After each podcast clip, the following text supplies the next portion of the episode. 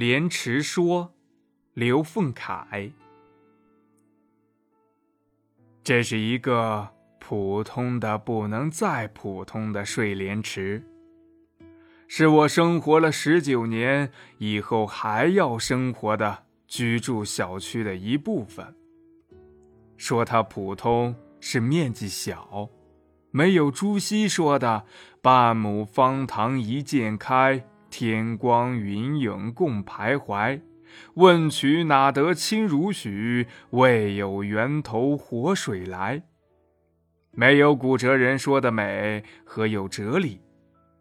它没有源头活水，偶尔嘛，在无遮挡的小块水面处，也能够看到些许天光云影。至于能否共徘徊，只有读者君去想象了。估计这小池也不过两百平米，一年四季的供水是靠抽灌进去的。长着一米多、春发秋枯的苇席草，水面常年生长着叶肥花不瘦的那种睡莲。肥叶片，你挤着我，我也不让着你。争想着春城西暖阳光和吹的竹叶沙沙响的和风，只有在叶片间隙处看到静水中偶有红锦鲤悠然游曳于莲叶和苇席缝隙间。它们很贼，有人走过就快速躲进密叶中。不像见惯了大世面的公园大池中那些呆头肥肚、推涌作响的乞食鱼儿。说小区莲池普通，是近两百平方的池中一座宽约五尺、长不少于三丈的有铁链维护的铁板桥，曲尺般的伸进半塘中。虽然桥下。并未影响鱼儿悠游戏水，但塘面不是更显得狭小了吗？这小池一无是处吗？否也。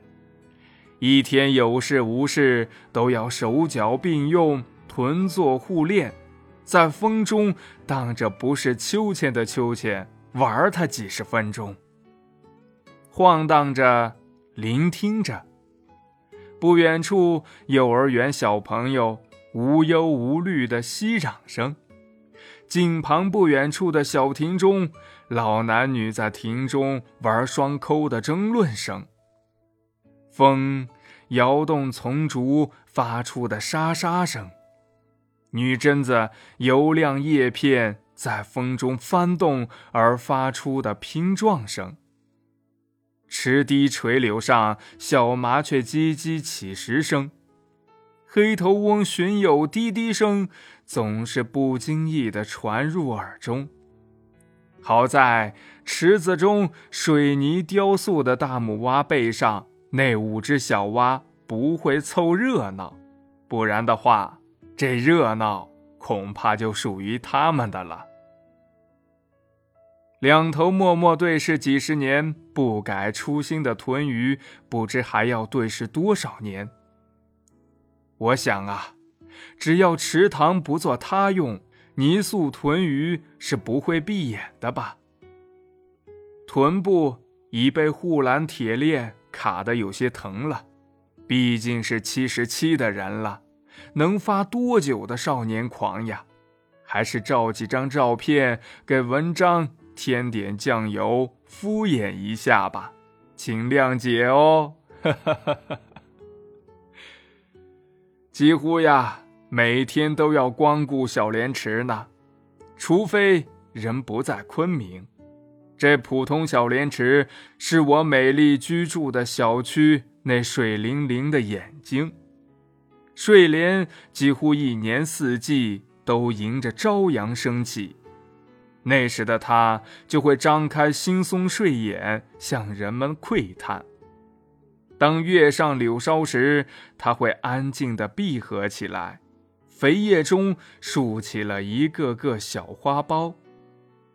试问那月中嫦娥，你看见人间这靓丽了吗？